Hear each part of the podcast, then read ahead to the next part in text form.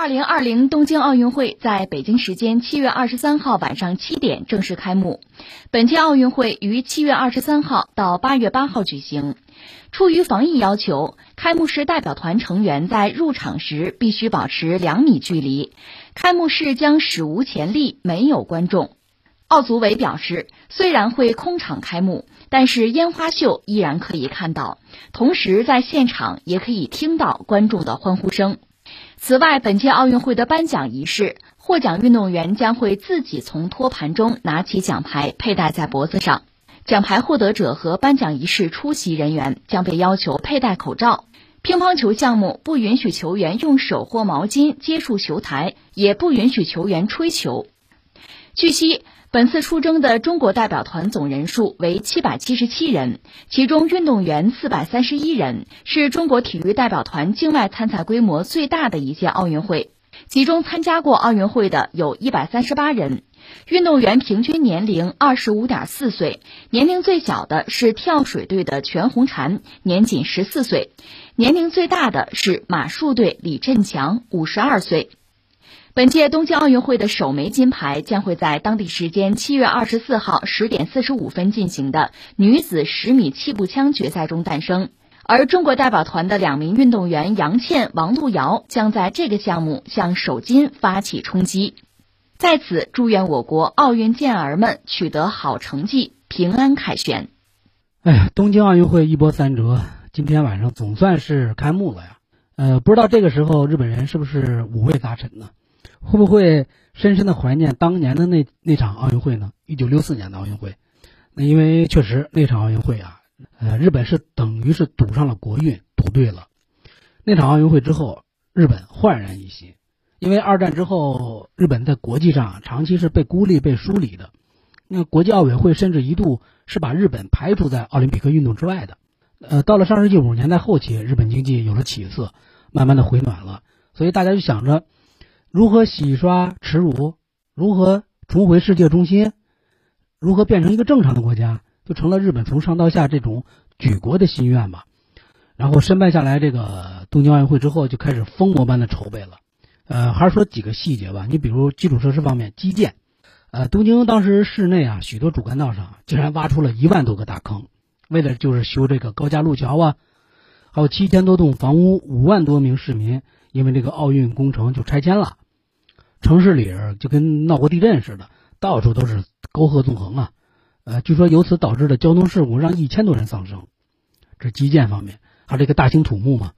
呃，日本战后因为地震国嘛，它战后几乎都是那种低矮的建筑。但是从一九六一年开始，它就开启了一个迈向现代化、迈向超高层的那个时代、那个年代。新建改建的场馆三十多个呀，还有那个国立竞技场，当时能容纳七万五千多人。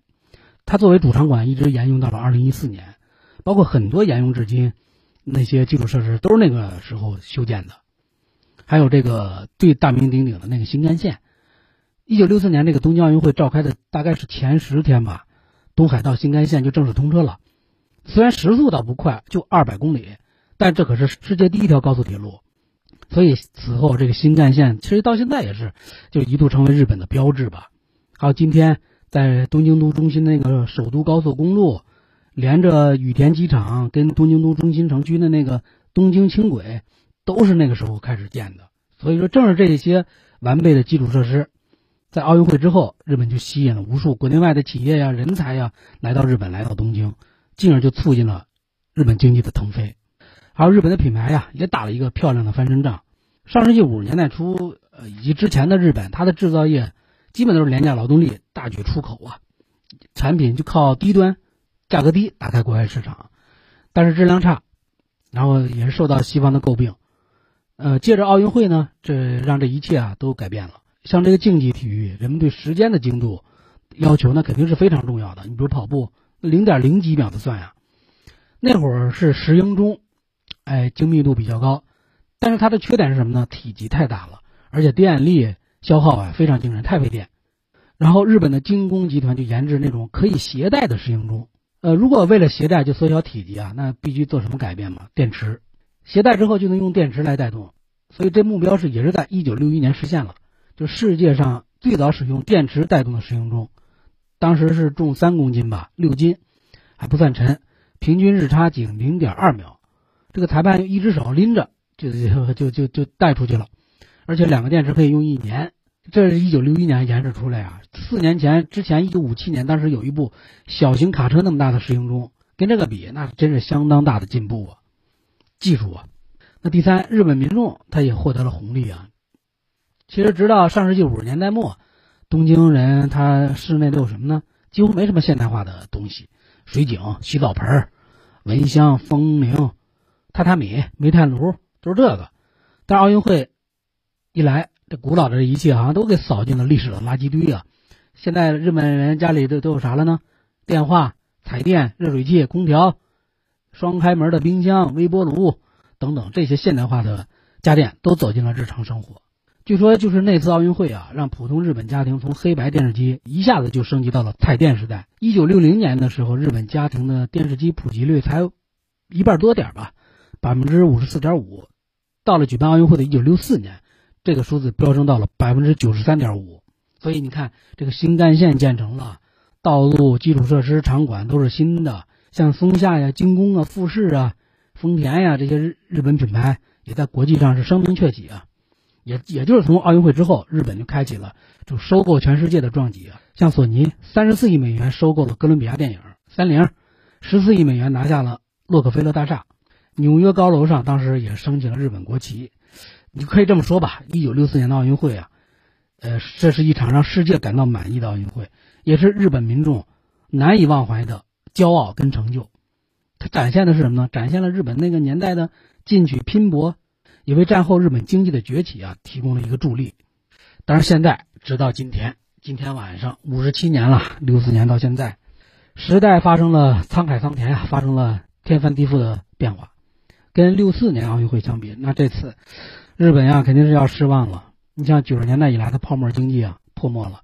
日本不是说经历了失去的二十年吗？经济增速也放缓了，老龄化也加重了，GDP 总量也被早早被他们中国远远超过了。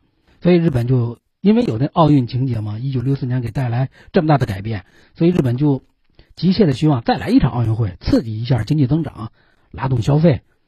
那么东京奥运会申奥成功之后。日本可以说社会各界从上到下应该对东京奥运会都充满了期待。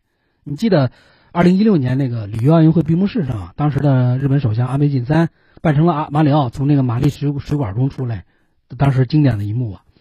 那为了筹备这奥运会，日本你跟上次一样也是举国很拼。为什么这么拼呢？安倍晋三也可以说了一句话就明白了。他说：“我想让奥运会成为扫除通货紧缩和经济衰退的触发器。”为了拯救经济啊，日本啊，举国上下肯定都希望再创一九六四年的辉煌。呃，安倍晋三也说过，我这是向全世界展现日本力量的一次盛会。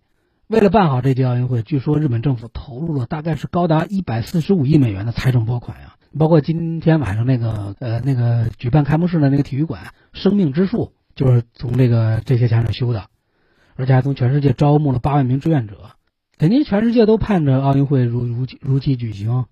欣赏一场精彩的体育狂欢，但是新冠疫情来了，东京奥运会这不是应该是去年举办吗？延迟了一年，呃，直接带来的影响就是日本啊，民众民意对自己的奥运会啊的热情也是大大的消减了。日本想再一次再创当年的辉煌，再靠奥运会拉动经济，这个愿望实打实的落空了。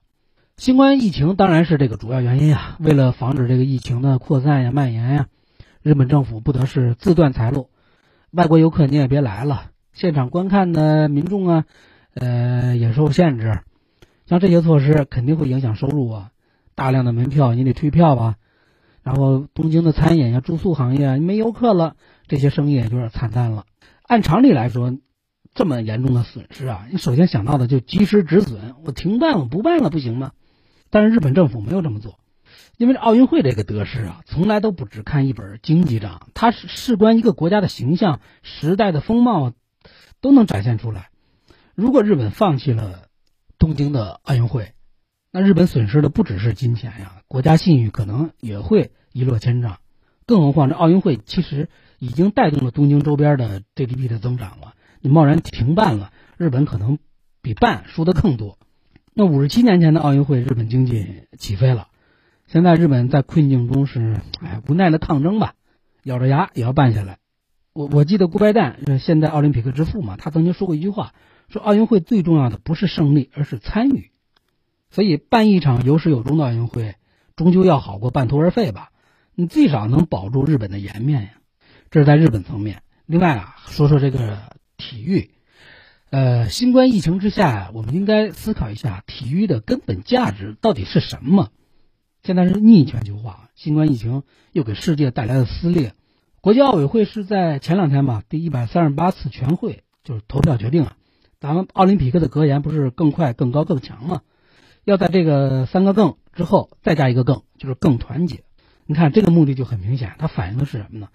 反映团结啊，就是疫情之下全世界人民的呼声，大家要团结。其实这也是奥运会的内在的要求，可以说更团结，可能啊将是以后体育事业的一个重要的发展方向。你看看这些年，尤其最近举办的这些比赛，感动你的瞬间。欧洲杯比赛，我们看到了吧？丹麦球员埃里克森在比赛中就心脏骤停，躺那儿了。你看看相关方面的反应，几乎是就成为这次这个欧洲杯啊最大的亮点。对埃里克森的关心关爱，几乎是超过了欧洲杯乃至整个体育界呀，成为那几天全球最暖心的新闻。包括欧洲的很多足球比赛，已经在开赛之前。加入这个反对种族歧视的这个内容，还有美洲杯，美洲杯上每每一场比赛前啊，球员都会要感谢医务人员，要做出这样的动作，因为新冠疫情啊，付出最多的医务人员呀，包括二零二一年今年，就很多比赛的结果，是不是大家似乎变得没那么重要了，而是多了一份柔软呀、团结呀？就这一次的奥运会，东京肯定也是非常犹豫的，因为有民调显示，我看有超过一半的人不愿意举办奥运会。当然有疫情的原因，但早在几年前还没有疫情呢，东京就有这种比较声势浩大的这个反对奥运会的这个浪潮。人们现在有是不是有一种厌倦了呢？就说花那么多钱办比赛对我有什么好处？所以说这一系列的动作啊，这一系列的迹象都表明，奥运会更快、更高、更强的这个理念需要升级了。在逆全球化的这种大背景之下吧，体育虽然是形容为另外的战争嘛。它是超越国别和种族的，它可以让全球的人们重新拥抱在一起，是这么一个大型的活动。尤其现在世界因为这个新冠疫情这么撕裂，更团结是一个有现实的诉求啊，还有未来的指向。那疫情刚开始席卷全球的时候，欧洲的五大联赛呀、美国的 NBA 呀都先后受到影响，从控场比赛到停摆，还有原本去年举办的欧洲杯延到今年。所以说，这就让我们刚才我开头提到的那个，在一新冠疫情之下、逆全球化的大背景之下，体育最重要的价值到底是什么？我觉得大家应该有这样的共识：人类就是一个命运共同体啊！当下更需要的就是团结，更团结，这是集体项目的一个格言。像足球啊、篮球啊，因为集体项目，你要团结才能取胜嘛。现在我觉得应该放到整个奥运会啊，这种大范围的大目标之下的团结。所以现在奥运会。格言更高、更快、更强，加入了更团结。这种对团结的呼吁啊、诉求，也为这奥运会这么古老的一个赛事注入了新的灵魂吧。最后呢，也是祝愿东京奥运会一切顺利啊！也祝愿咱们中国的奥运健儿再创佳绩，加油！